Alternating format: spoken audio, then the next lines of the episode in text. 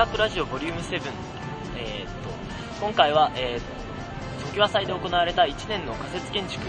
の、えー、っと会場からお送りいたします。で、テーマは、えー、っと仮設建築について、で、メンバーの紹介をいたします。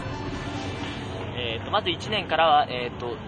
塩津、中野明、山伏、えー、岡田、えー、川村、えー、そして2年からは、えー、と伊藤さん、そして4年からは、えー、鈴鹿さんと、えー、と、えー、荻野さんから、が、えー、参加しています。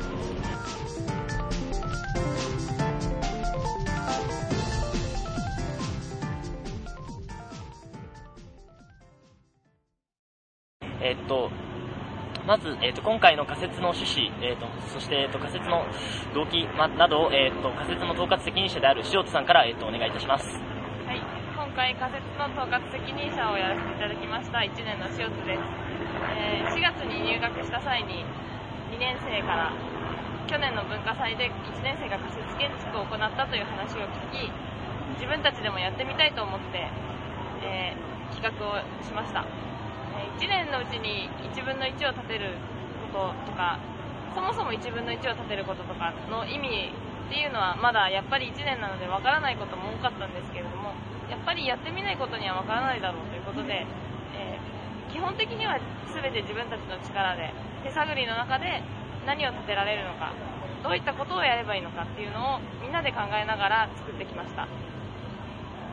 えー、一応案を募集してコンペを行いその後みんなで協議して決めていき当日は当日も自分たちの力で組み立ててきました。えっと以上でしょうか？えっと、はい、じゃあ、えっと、まず、えっと、今回のあれですねその仮設建築の全体のデザインコンセプトを、えっと、制作した、えっと、山藤から、えっと、あれですね、どのような空間をイメージして作ったなどかを、えっと、お願いいたします。あはい、えっと、企画、あのマスタープランを作った山本です。えっと、まず、コンデザインを考えるにあたって、敷地を、えっと、与えられたときに、メインストリートに、ま、沿っているということと、傾斜のある、えっと、道と、その水平な、えっと、まあ、地面と、で結構広い敷地があったんですけど、で、でその敷地にのその特性をまず、えー、生かそうと思ってまず考えました。で、えっと、その仮説の,、まあ、あの目的として、とまあ、人通りの多いちょっと飲んで騒いでの学園祭の中でゆっくり休める空間も必要かなと思ってでその喧騒から逃れるために、空間をまあ、作るという目的があったので、その他の学園祭の、まあ、空気とは、えっと、ちょっと違った異空間みたいなのを作ろうと思いました。それでその敷地とその仮設の目的と、えっとえっと、すり合わせて、まあ、どういうデザインがいいかを、まあ、考えました。で人が、えっと、人通りが多いメインストリートなのでまずその歩いてる人におっと思わせるような、まあ、えっと、デザインじゃないあの形を、まあ、入り口に持っていこうとしてその大開口その迫力のあるあの、まあえっと、スパンを持ったトンネルをまず坂に設けることで、えっと、まず人目を引いてででその坂を、まあ、ゆっくり写真とかを、まあ、壁に貼って歩いてもらうことでその違う空間に入っていくその工程みたいなそういうプロセスを演出しようと思いました。それでで奥は、えっと、その休めるような庭になっていて、えっと、そうですねあのそのトンネルで隔たれた空間で、まあ、ゆっくり休んでもらうために、まああのなるべくそのえっとまあ、落ち着いた気持ちというか、あのまあえっと、静かなひとときを味わってもらうために、こうえっと、全体としてあの木材を使って、柔らかな感じを出そうと思いました。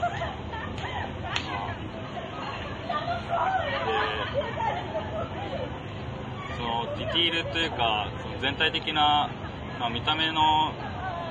そのコンセプトなんですけど、えっと、当初は、えっと、地面にその秋の落ち葉とかを詰め込んでで日本のなんていうんですかねまあ秋の独特の空気感みたいなのを演出しようと思いました。それでまああの実際に、えっと、建てようとした時に、まあ、それはちょっと地面をあの作るのは実際には難しくてでもそれはなしになったんですけどまあそうですね。実際にはなしになったけどその考えてることが、まあ、他の部分でなるべくカバーじゃないけど、まあ、うまく実現できたんじゃないかなと言います。はい。そんなところです。はい。えっ、と、じゃあ次は、えっ、と、本体、本体の、まあ、施工全体を担当した、えっ、と、川村君から、えっ、と、まあ、施工上の工夫や苦労、まあ、その他のいろんなポイントをお願いします。まず山藤君が考えてくれた案がものすごい大スパンな構造だったのでとにかく、僕らは全然構造とかの勉強もしてないですしとにかく実験をやって本当に持つのかっていうことを調べてそれそれを、えー、と基本的な考えとして作ってきました。で本当にもう構造もそうなんですけどあとデザインとかも実際その四角で絵を描いてみたりするのを感じとその木材の感じからあとものすごい大きさからペタペタを貼ってって見るっていう感じは全然違うと思うので、まあ、そういうのもどんどんどんどん実験でやっていきました。でおかげでその予算を初めから立てることができなかったのでものすごい迷惑をかけてしまったところがすごい残念だったんですけどまあそうやって右も左も分からぬままどんどんどんどん進んでいって作っていったその喜びっていうのはなんか何事にも代え難いものだと思いました。そんでその当日のえっ、と施工の手順の話ですけどそのもちろん最終的な構造を決めた時は当日どうやって組んでいくかっていうのを考えてたんですけど、えっと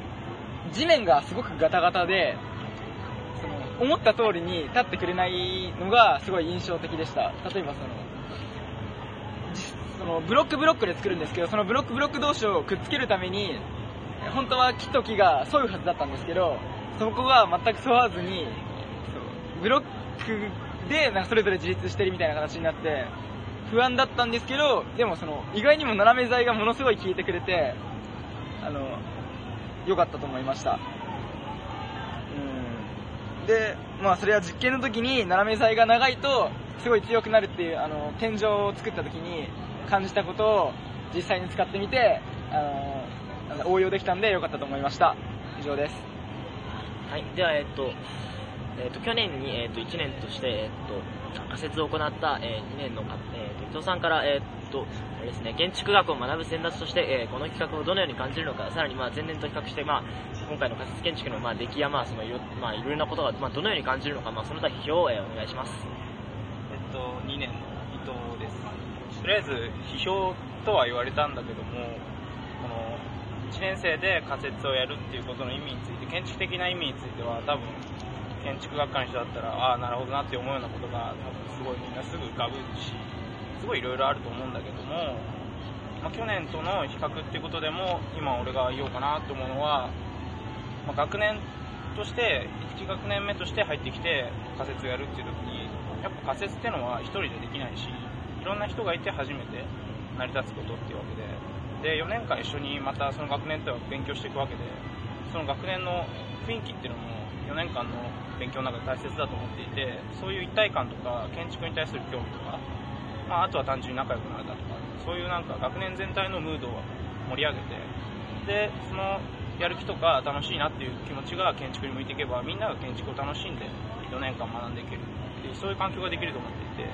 そのためになんか全員参加で全員で楽しくやっていこうっていうのを実は去年のはテーマにしていて、まあ、そこが、うんと、今年との比較で特に目立つっていうわけではないけど、俺の思う仮説の一つの意味かなっていうふうにはそういう感じですかね。えっとまあじゃあ、えー次に、えーとまあ、課題という形を通して仮説建築に携わった、えーとまあ、4年生の方々から、えーとまあ、仮説を、まあ、課題という形で行ったもうたことのある立場から見るとやっぱ、まあ、今回の仮説とまあどんな感じに違うのかもしくはまたあのコンセプトから施工運営に至るまでどんなところでもいいのでとりあえずその批評といったものをお願いしますはい。えっと、まあ、どんな風に違うとか、基本的には違わないと思うんだけど、まあ、状況が大きく違う、あの、生まれたての裸の状態で、いきなり、なんか、ボクシングの試合するみたいな、そんなような、例え良くない。まあ状況だったと思うんだけど、その中で、その今まで半年なりにも建築に関わってきて、あの、様々、半年だけれども、その、例えば建築学会の授業を通してだとか、いろいろ経験してきたわけで、その経験を、こう、いろいろ活かしてるっていうか、そそこを授業とか、まあ自分がいろいろ発見したことを、ちゃんとこういう仮説を作るっていうところで活かしてるっていうか、そこをちゃんと考えて作ってるっていうのは、まあいいなと、さっきの話を聞いてて思って、まあデザイン云々に関しては、まあこれはラジオで話すことではないのかなと思って、またブログなりでクリティックできたらいいなとは思うんですけど、はい、あの、じゃあその学祭の中で、まあ、一つのレストスペースを作るっていうことが、まあ、プログラム的には、それはすごく理解できて、で、そのレストスペースを作るためにはどうしたらいいのかなって。で、レストスペースであるためには、普通の学祭でこうワイワイ騒いでる空間とは、ちょっと違う空間にした方がいい。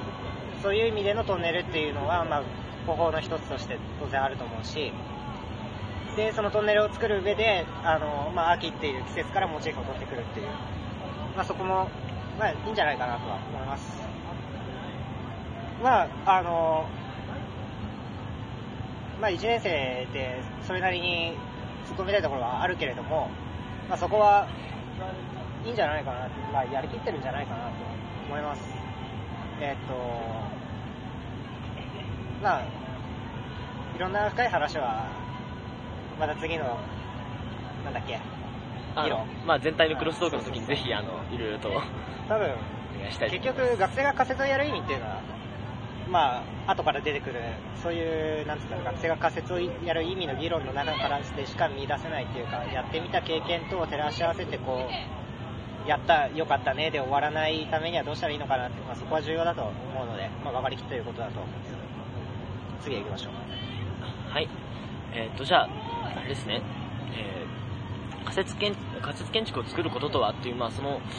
意義について、まあ、あれですね、その、全体でちょっと、まあ、議論していきたいと思います。えーまあ、その、まあ、議論の、まあ、テーマの一つとして、その学生のうちに、まあ、さらには、まあ、1年の秋という、まあ、すごく早い段階で、えーまあ、こういった仮説建築をやるということが、えっと、まあ、どのような意味を持っているのか、まあ、そういったことも含めて、まあ、ちょっと、いろいろと、まあ、全体で議論していけたらと思うんですが、まあ、はい。では、まあ、じゃあ、よろしくお願いします。今あの荻野さんが言った例えの中でボクシングの例えが出てきたんだけどそれ聞いて思ったのは裸でもう行くっていう以上にノーガードで手ブランブランさせながら突っ込んでくれぐらいの勢いで方を知らないんですよ。そうリングに上がってて踊ってるみたいな握り方もそういうところがすごい俺はいいなって思って。で、逆に、その、俺らは1年の時に仮説やってないから聞きたいんだけど、その、今2年生で、あの、設計課題が始まってるわけだよね。その1年生のこの時期に仮説をやったことによって、自分の設計課題にどう影響してるのかっていう、なんか、うーん。それ、なんか言語化できることってある確かにそれは目立って言えることは多分スケール実際のスケールについて考えるってことがすごいスムーズにはできてるっていう実感はあります。だから課題の中である程度のこのスケールが与えられてそのスケールが実際にはどういう風に見えてくるかとかそのスケールをどうやって扱えばいいのかとかすごい一番最初に気になるところっていうのがなんかスケールだったりするっていう癖がついたっていうのがあるかなとあとどうしてもこう構造的というか実際に立ったらどうなんだろうっていうこういう細かいところをイメージするようなっ物理的な面でのリアリティっていう。てところもちょっとずつ考えながら作るような気はしますねぱりその、あれですね、その、個人的にはやっぱりその、あれなんですよ、その建築学科に入って、まあ、その模型を作るっていうことの意味がなんとなく、その、初めてその実感的に分かってきたというか、その模型を見てやっぱり空間、その空間を把握するっていうことができるんだっていうことをなんか初めて、その実感として覚えて、まあ、それのある意味そのすごいなんていうか拡大版みたいな感じのところはあるのかもしれないだと思うんですよ、僕らはその一方で模型は魔法だっていう言葉が1年の時に出てきて。逆逆に。美しく見える。模型だからこそできちゃうよこれみたいな。そういうことがすごい感じたなっていうのが去年あって。そこはちょっと違うかなと。俺らとそういう感じでもそれはペタペタ貼ってる段階で、ああ、まあそれは確かにまあ、で実際施工してみると、まあ、そうだよなんていうかその。一番その、これで苦労してるのは、あの、屋根っていうか、あの、外壁。まあ実際、うん。なんかほぼ。全部で1080枚、なんかもう何十人も動員動員して、もう一気にガンガンガンガン作っていく感じで、これはもうランダムにこう貼り付けてる。そうですね。本当はこれ、多分図面書かなきゃいけない。やれそうですよねあー正しい図面を書いてそれ、それ以外の図面を描いたんですよ。なんか、まあ1年だからやらなきゃいけないことっていうのも分からないからこそ、これができてしまった。まあやってみて分かったと思うんだけど、これは図面書いた方が施工のスピードも上がっただろうし、その最終的な見た目を検討できたんじゃないかっていうのは、もしかしたら実感としてはあるのかなっていうこのペタペタにペタペタは描いてない。全然、あの、いや、結果的にできてるものはすごいいい雰囲気になってるその、木漏れる感とかも出てるし、あの、なんか昔、何年か前に、あの、ヘルツオカのドムロが、このようなファサードのやつを作ってたような、よまあ、作品もあったとは思うんだけど、まあ、多分図面を描かなきゃいけなかったっていうのが一つあって、その、図面がいちいちに直結するっていうのを、少し感じてほしいかなっていう。その場その場で作っていった感が確かにあった。正直やっぱりちゃんと図面を引かずに作っちゃったっていうのは、まあ少しちょっと心残りな点ではあるのか現場主義だったなんていうかその、まあそう。まあ、まあ、言いそこ言いようによっては。で、そういう反省で学ぶことは、たとえいちいちを作らなくても、建築の提案をする上ではちゃんと図面を描かなきゃいけないっていうことを、ちゃんと、あの、これを経験として持っててほしいかなとま。あ、俺らも図面が描けないってよく先生たちに怒られるんだけど、なんか仮説を作ってみて初めて図面の重要性が分かったっていうか、だから図面描かなきゃいけないんだっていうのが分かったんだ実際やっぱり、あれでしたね。そう、で逆にその図面を描いても、そこから本 本物を予想できないというか、あ、いやでも、いや、それいは、やあのね、建築をやる人間は図面は言語だから、そこでコミュニケーションできなきゃいけない。でもあなん、なん、なんていうかその、今回はでもやっぱりその、実際にやっぱそこら辺の努力を、あんまりみんな、やっぱどうしても現場から、それはしてなかったんだよこれからどんどん学んでいくべきことであって、ここまあでできなかったからダメっていうのダメははい全然ないんだよ。それをこれから学習する上で、まあ、俺らの反省でもあるんだけど、図面は言語だっていうことを、ちゃんと、あ。これ内輪だけでやってるから現場主義でよかったんだけど他あ確かに。他とあの関わるために図面が必要でで、まあ、そこだよね。そもそもね、建築は大きいものだから、なんか今仕回事できないはもんだし。そのか作ってる側も図面がうまく引けなかったし作っていながらやってたし。CAD の使い方もよくわかんないし。あ、でもそのおかげで少し、ちょっと使えるようになった。まあ作でも。ったところで多分渡しても向こうが分かってもらえない状況だったから必要なくっていうかむしろもう口伝えで行った方が早かった気一が回プリントアウトをして、自分で見て、ぐちゃぐちゃでなんだこれってなって、見方が分からないのもあったから少し内側に入ってるから、こう、あ柱が全部ブワーって内側に入ってきて、なんか、擬音じゃわかんねえよ。なんかとにかく柱が乱立してるみたいになってて、まあ、あれだよ。トライアンドエラーですよ。要は。何度も何度もやるみたいな。だから仮説作ってみてこそ分かるその図図面の重要性みたいなのをその架空の提案であるその設計課題に生かしてほしいかなっていうふうには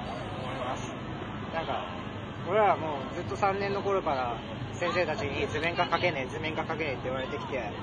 図面が描けるってどういうことなんだよって思ってたんだけど要はま図面はそのコミュニケーションツールであるっていうことを考えるとこう人と伝え人に伝えるとか人に伝えるだけじゃなくて、まあ、物に伝えるっていう面もあるのかもしれないんだけど図面はね、まあ、図面の話だけになっちゃう面白くないから他のことにまあこれは一個結論出ると、なんかありますか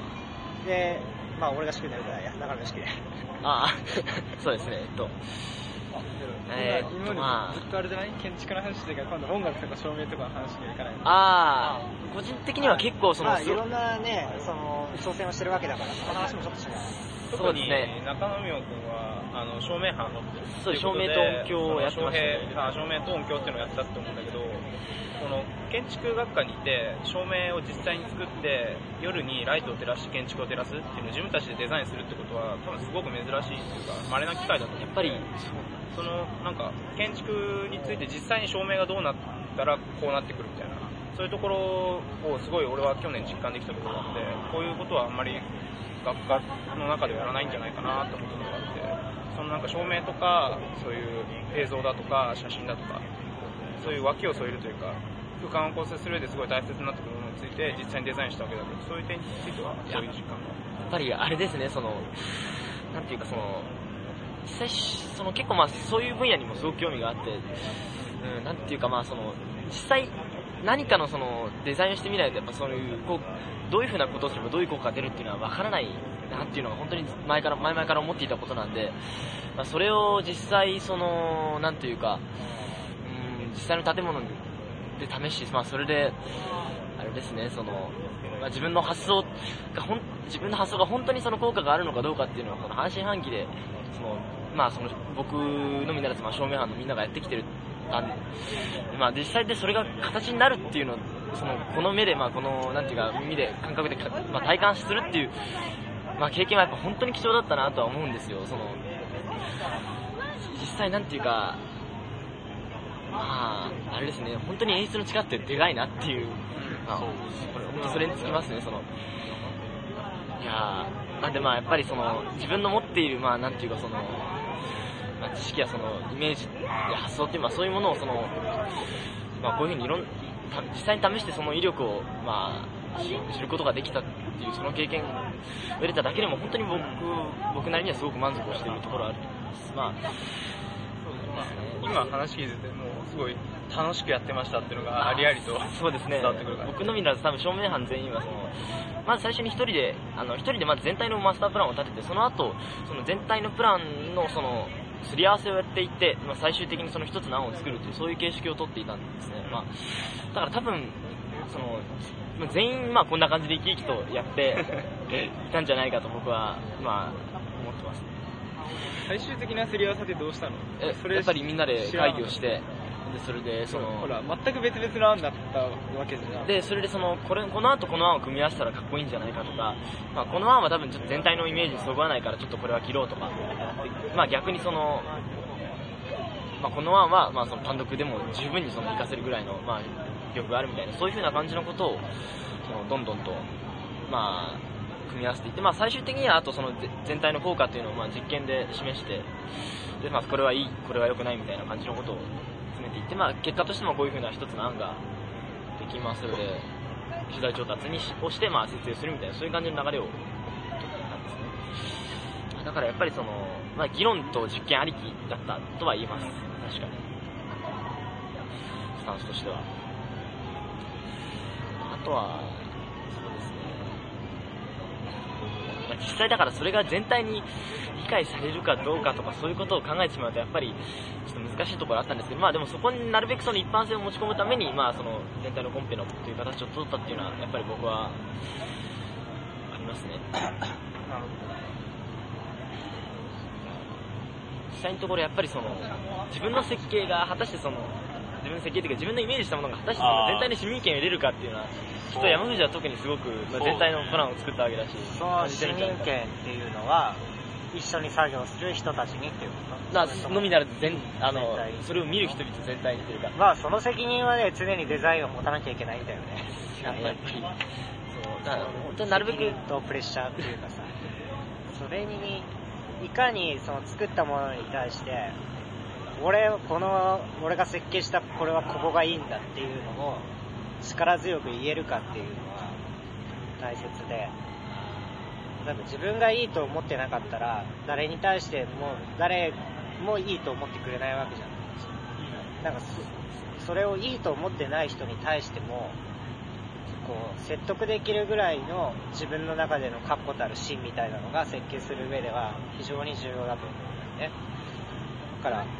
その責任はとかは常に背負っていかなきゃいけない結構ね、あの大あ大人数でやると、